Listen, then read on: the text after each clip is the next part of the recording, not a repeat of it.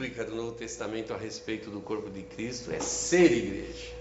E nós temos que aprender a ser igreja. Mas um exemplo de igreja para nós que é a igreja de Antioquia. E o que, que a Bíblia fala da igreja de Antioquia? É, tem dois, praticamente dois textos ali que falam um pouco mais detalhadamente sobre a igreja de Antioquia. Nós vamos ler, primeiro é Atos 11, de 19 a 26, que diz assim: ó, E os que foram dispersos pela perseguição que sucedeu por causa de Estevão, caminharam até a Fenícia, Chipre e Antioquia, não anunciando a ninguém a palavra senão somente aos judeus. E havia entre eles alguns varões de Chipre e de Cirene, os quais, entrando em Antioquia, falaram aos gregos, anunciando o Senhor Jesus.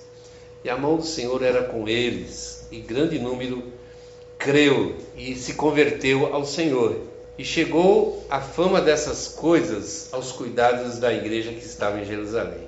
E enviaram Barnabé até Antioquia, o qual, quando chegou, viu a graça de Deus e se alegrou e exortou a todos o que, com firmeza de coração, permanecessem no Senhor, porque era homem de bem e cheio do Espírito Santo e de fé. E muita gente se uniu ao Senhor. E partiu Barnabé para Tarso a buscar Saulo, e achando-o, o conduziu para Antioquia. E sucedeu que todo um ano se reuniram naquela igreja e ensinaram muita gente. Em Antioquia foram os discípulos pela primeira vez chamados cristãos. Depois outro texto está em Atos 13, 1. Diz assim: Na igreja de Antioquia havia os seguintes profetas e mestres Barnabé, Simeão, chamado de O Negro, Lúcio de Cirene, Manaém, que havia sido criado junto com o governador Herodes, e Saulo. Certa vez, quando eles estavam adorando o Senhor e jejuando, o Espírito Santo disse: Separem para mim Barnabé e Saulo, a fim de, que, de fazerem o trabalho para o qual eu os tenho chamado. Então eles jejuaram e oraram e puseram as mãos sobre Barnabé e Saulo e os enviaram na sua missão. Vamos orar. Pai, em nome de Cristo Jesus, nós queremos levantar a Ti agora essa oração, Senhor. Primeiramente agradecidos, ó Deus. Abençoa agora a Tua palavra, fala, Senhor, o que tens para falar, fala a cada coração. Aqueles corações que, que estão fechados possam se abrir agora, Senhor, para ouvir a Tua voz, Senhor aprender do teu espírito nessa noite, ser edificado, Senhor, nesse conhecimento e nessa verdade, Senhor, que o teu espírito vai falar conosco nessa noite, Pai. Nós agradecemos e te louvamos em nome de Jesus Cristo. Amém. Quando eu penso numa igreja importante do Novo Testamento, eu acho que a igreja de Antioquia da Síria, ela teve uma importância tremenda, não somente na, na, na época, para a época em que ela existiu, mas que também nos atingiu aqui dois mil anos depois, e na verdade foi tão tremenda e poderosa essa ação do Espírito através da igreja de Antioquia, que a nossa filosofia ocidental de vida é baseado nos ensinamentos cristãos, judaico-cristãos, que são os ensinamentos que vieram do trabalho dessa igreja. Uma igreja que surgiu meio que de uma necessidade. Não foi alguma coisa planejada por, por homens, mas a igreja de Antioquia, ela, ela nasceu de uma necessidade. Houve uma, uma perseguição muito séria logo no começo, ali pós-morte de Cristo. O martírio de Estevão, que era um homem de Deus, um homem cheio do Espírito Santo. Né? Por causa da sua fé, foi martirizado. E o que aconteceu? Exceção dos líderes da igreja, todos os, os cristãos que ficavam lá em Jerusalém vazaram. E eles se espalharam em vários lugares. E o texto diz aqui no primeiro texto que eles pregavam o evangelho basicamente para judeus. Havia um consenso, talvez, ali na igreja de Jerusalém, que o evangelho é para judeu. O cristianismo era um, um, um acontecimento natural ao judaísmo, quando de fato não não era. E quem entendeu, por incrível que pareça, um grupo de pessoas ali que chegaram na cidade de Antioquia e começaram a pregar o evangelho para os não judeus. E sabe o que aconteceu de tremendo? Eles aceitaram Cristo Jesus. Eram judeus que ousaram pregar o evangelho para não judeus. E a coisa cresceu de tal maneira, de tal forma, que a notícia do que estava acontecendo em Antioquia acabou chegando lá em Jerusalém. Está acontecendo uma coisa muito estranha numa igreja que lá estão pregando o evangelho para quem é judeu, para quem não é judeu. O pessoal está aceitando o evangelho, estão se batizando, estão recebendo o Espírito Santo. Aí né, tomaram uma decisão muito sábia. Vamos mandar alguém lá para ver o que de fato está acontecendo. E mandaram, pela graça e misericórdia de Deus, um cara chamado Barnabé, que era um homem temente a Deus, um homem muito bondoso, misericordioso. Só que ele chegou e foi impactado com as coisas que estavam acontecendo. Ele ficou maravilhado com aquilo. E em vez dele reprovar né, ou reprimir aquele movimento ali daquela igreja, o que, que ele fez? Ele falou: não, vamos melhorar esse negócio. Se, se lembrou de quem? Do cara chamado Saulo, que uma época era um perseguidor da igreja, se converteu e fazia já um mais ou menos 10 anos ele estava lá na cidade natal dele em Tarso, só aprendendo a Bíblia, só aprendendo as coisas de Deus. Foi lá e trouxe Saulo para também trabalhar na igreja de Antioquia. Aí que as coisas começaram de fato a acontecer.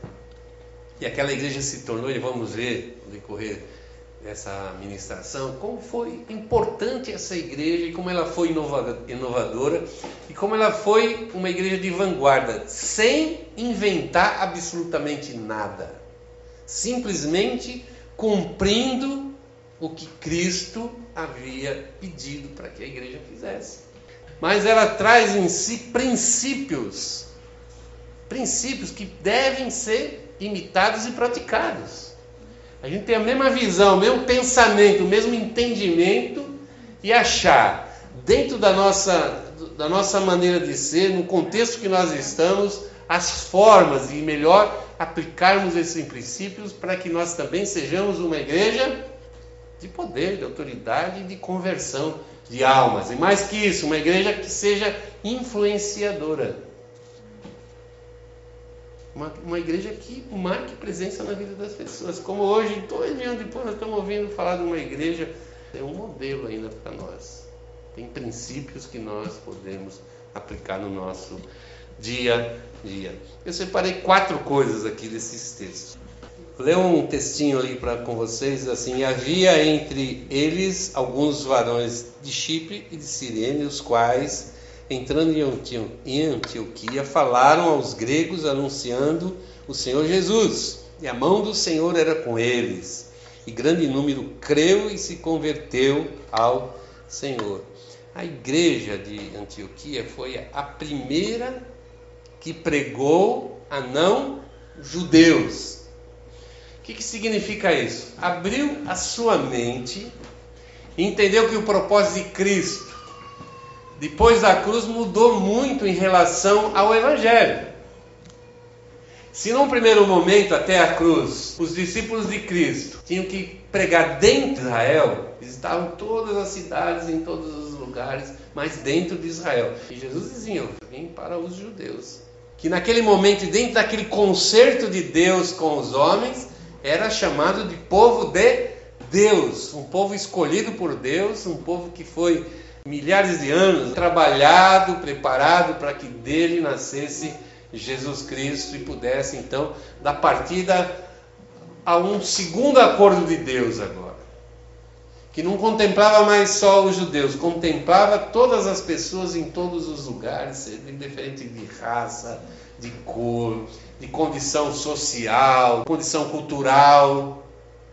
Mas a todos agora estava franqueado a possibilidade de entrar no reino de Deus através de Cristo. E para que isso acontecesse, então, o propósito de Jesus é que a igreja fosse pelo mundo inteiro e levasse essa mensagem salvadora. Mas já havia passado um bom tempo da morte de Cristo e a igreja estava totalmente inoperante. E de repente surge essa luz. Alguém conseguem entender que o propósito de Deus ia além daquilo. E eles começaram a fazer o quê? A pregar a palavra de Deus sem ter nenhum tipo de restrição no que diz respeito às pessoas que vão receber essa palavra. Isso é muito importante para a igreja. O evangelho é para todo mundo. Para as pessoas que nós gostamos, para as pessoas que nós não, não gostamos, as pessoas que são no nosso dia a dia, as que não são, mas a igreja na realidade ela tem que ir, tem que ir atrás dessas pessoas, buscar essas pessoas. E me parece que a igreja de Antioquia representa uma igreja que tinha isso como essência da sua própria existência. E o texto diz claramente: rapidamente cresceu o número de pessoas que se converteram. Se converteram porque ela tinha uma, um propósito, ela sabia o que tinha que fazer, fazia o que tinha que fazer. Muitas vezes nós temos tudo, temos o propósito, temos a ferramenta, temos as pessoas, mas simplesmente nós não fazemos. Segunda coisa, Antioquia foi o primeiro lugar que os cristãos foram chamados de cristãos. Os discípulos de Jesus foram chamados de cristãos. Em Atos 11, 25, 26 diz assim: Partiu Barnabé para Tarso buscar Saulo e achando, conduziu para Antioquia. E sucedeu que todo um ano se reuniram na, naquela igreja e ensinaram muita gente. Em Antioquia foram os discípulos pela primeira vez chamados de cristãos. Se você tiver a paciência de procurar lá no Novo Testamento, você vai ver que a palavra cristão, por incrível que pareça, aparece apenas três vezes. Essa primeira vez foi extremamente importante, porque era o povo que reconheceu naquelas pessoas que se declaravam discípulos de Jesus que eles eram cristãos. E o que, que significa ser cristão? Carregar sobre si não somente com o, o, nome de Jesus Cristo, mas principalmente se identificar com Cristo. Você viver como se fosse o próprio Cristo. O discípulo segue Jesus, o discípulo ele é muito próximo de Jesus, ao ponto de ele de repente ser tão parecido que possa ser confundido com o próprio Cristo. Dizem os estudiosos que a primeira vez que se usou esse nome para os cristãos foi pejorativo, para ofender. Mas a verdade é que em vez de nos ofender, isso deveria ser um propósito de vida nós, para nós cristãos. Nós nos identificarmos com Cristo de tal maneira que as pessoas de fato, quando nos veem, veem em nós alguém que segue muito de perto o Senhor Jesus Cristo. Então a igreja de Antioquia era uma igreja que se identificava com Cristo, trazia a, as marcas de Cristo na sua vida. E os ensinamentos de Cristo, eles precisam deixar marcas e marcas profundas na nossa vida. Terceira coisa, uma igreja que tinha líderes. Vamos ler Atos 13, 1. Diz assim: Na igreja de Antioquia havia os seguintes profetas e mestres: Barnabé, Simeão, chamado de Onegro, Lúcio de Cirene, Manaém, que havia sido criado junto com o governador Herodes, e Saulo é legal ver, não é, que uma igreja tão pequena ela produziu tão uma liderança tão forte, uma liderança que realmente ela tinha capacidade não somente de liderar aquele povo que se convertia, mas servir de modelo e mesmo de exemplo para a vida daquelas pessoas. Uma igreja forte precisa de líderes fortes. O líder forte, primeiro, ele precisa querer ser líder, desejar. E parece que nós temos uma dificuldade, fugimos da liderança como o diabo foge da cruz, né? Por que, que a gente é assim? Sabe que é compromisso. sabe que liderança é de fato ser aquele modelo de seguidor de Jesus que morre para si mesmo. Liderança rouba tempo, ela rouba a nossa agenda.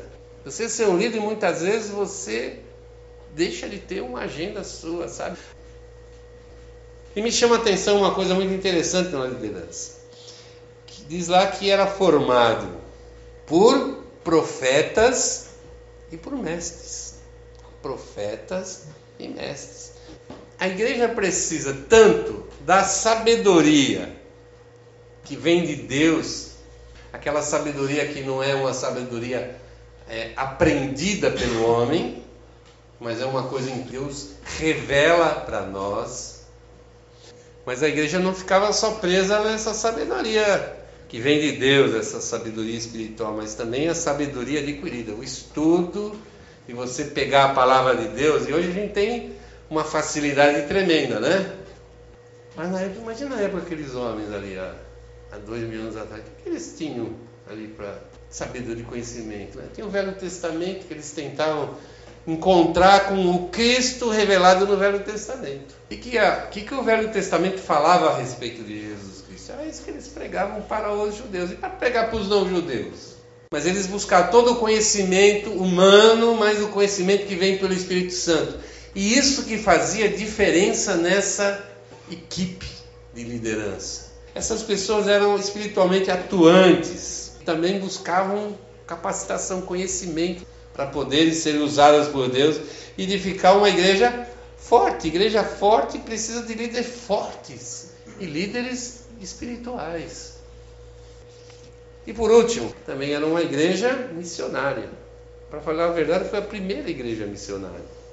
Atos 13, 2, 3. Certa vez, quando estavam adorando o Senhor e jejuando, o Espírito Santo disse: Separem para mim Barnabé e Saulo, a fim de fazerem o trabalho para o qual tenho chamado. Então eles jejuaram e oraram, puseram as mãos sobre Barnabé e Saulo e os enviaram na sua missão. É interessante que a gente pode dizer que aquela igreja era uma igreja espiritual. Era uma igreja que tinha uma liderança espiritual. E onde a liderança espiritual, os liderados são espirituais. E nós vemos aqui uma igreja espiritual que deu espaço para a voz do Espírito Santo. Às vezes a igreja se rotula como muito espiritual, mas não dá nenhum tipo de espaço para o Espírito Santo. Tem uma agenda fechada. Qualquer coisa que o Espírito Santo tente fazer é tipo assim, ah, vai atrapalhar a minha agenda. Eu não planejei isso. A minha vida já está toda ela planejada.